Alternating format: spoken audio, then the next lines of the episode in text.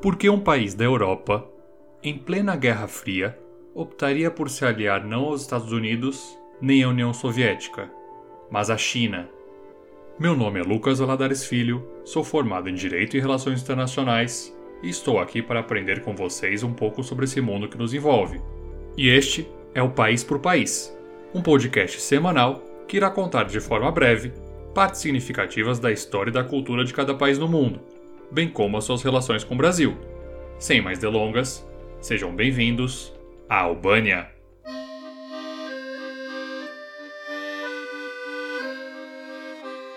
A bandeira nacional da Albânia tem como característica um fundo vermelho, com uma águia negra de duas cabeças ao centro. O vermelho representa coragem e bravura. Já a águia bicéfala é um símbolo presente em diversas culturas indo-europeias, sendo que existem várias interpretações sobre o seu significado. Uma delas reforça o fato de que a águia está olhando simultaneamente para o lado direito e o esquerdo, sendo esta uma representação do alcance do poder imperial, que se estende do Oriente ao Ocidente. As asas abertas da águia, por sua vez, denotam um papel de domínio nas alturas. A águia de duas cabeças esteve presente também em diversos brasões e bandeiras, como no Império Bizantino, no Sacro Império Germânico, no Império Russo e na atual bandeira da Sérvia. Mas para a Albânia, esse símbolo tem uma relação direta também com sua história, pois remete ao brasão de armas de Castriote, que é considerado herói nacional do país. E é nesse gancho que vamos falar um pouco da história da Albânia.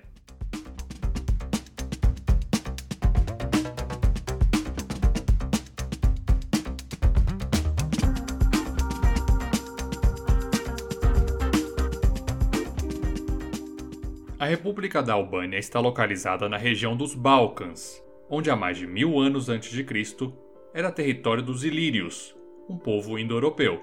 Em razão da sua localização estratégica, que dá acesso ao Mar Adriático e ao Mar Jônico, o território albanês foi visado por diferentes impérios.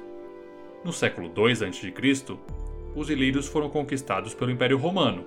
Com a divisão deste, a região da Albânia passou a integrar o Império Bizantino, que enfrentou diversas invasões dos visigodos, búlgaros, eslavos, até ser conquistada, no século XV, pelo Império Otomano.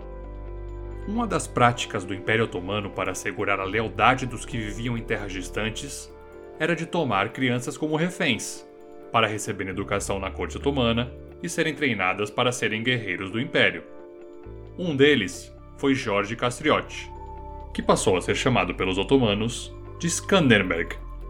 Castriote uniu a população contra a dominação otomana, e com a vitória, o líder içou uma bandeira de fundo vermelho com a águia de duas cabeças ao centro, tornando a Albânia um país independente. Mas por pouco tempo, já que em cerca de 25 anos depois, a região foi reconquistada pelo Império Otomano.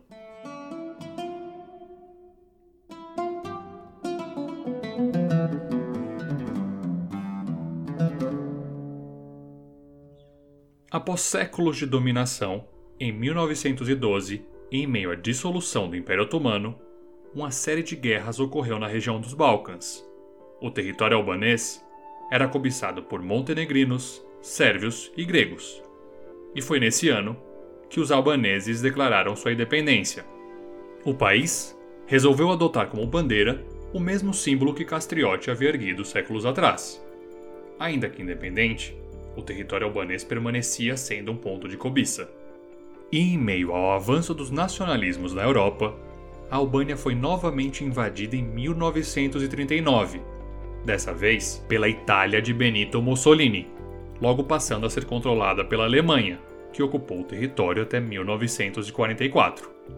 Uma das resistências à ocupação estrangeira veio do líder Enver Hoxha, que conseguiu assumir o poder e instalar um governo comunista.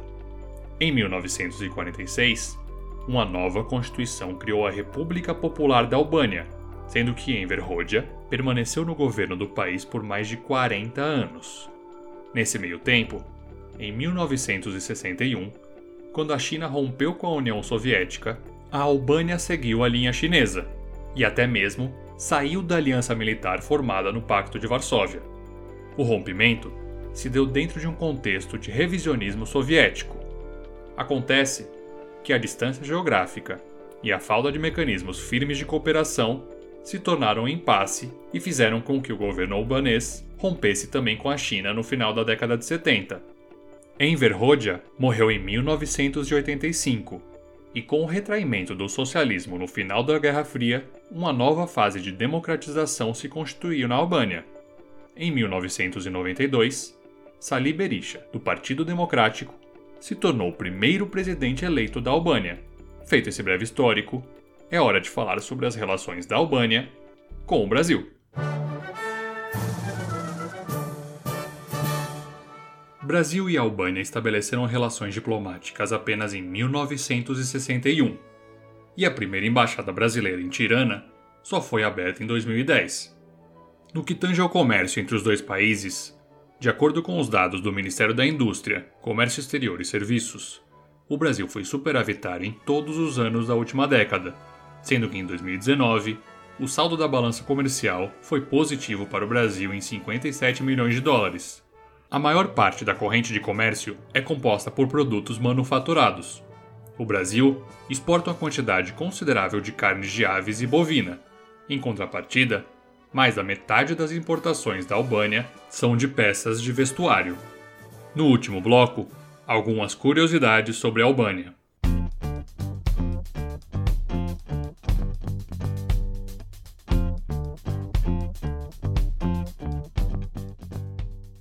A língua oficial da Albânia é o albanês, que guarda raízes dos ilírios. O nome do país, na verdade, é um exônimo um exônimo significa um nome próprio dado por uma outra língua que não é aquela falada nativamente. Na língua albanesa, o nome do país é Shiperi ou Shiperia, que significa Terra da Águia. Já no tocante à religião, o longo período em que o Império Otomano ocupou a Albânia teve efeitos que repercutem até hoje, já que mais da metade da população se identifica como muçulmana também há um número considerável de cristãos no país, sendo que Madre Teresa de Calcutá, uma missionária católica, laureada com o Prêmio Nobel da Paz, nasceu no território da Macedônia do Norte, mas sua etnia é albanesa. Na paisagem albanesa, durante o período da Guerra Fria, em torno de 700 mil bunkers foram construídos para fins de uso militar. Ainda que não utilizados, os bunkers constituem parte da paisagem do país até hoje. E por falar em acessórios militares, a Alemanha havia deixado no país uma série de minas submarinas no Estreito de Corfu. Em 1949, ou seja, depois da Segunda Guerra Mundial, dois barcos do Reino Unido explodiram, o que fez com que o país invadisse o território albanês para realizar uma operação de desminagem. O caso foi parar na Corte Internacional de Justiça, que concluiu pelo erro de ambas as partes. A Albânia, por não ter avisado o Reino Unido sobre as minas submarinas, e o Reino Unido, por ingressar no território albanês sem consentimento. Na economia, a moeda da Albânia não é o euro, mas sim o leque. Aliás, a Albânia não faz parte da União Europeia, mas solicitou sua adesão no ano de 2009. O processo de negociação perdura até hoje.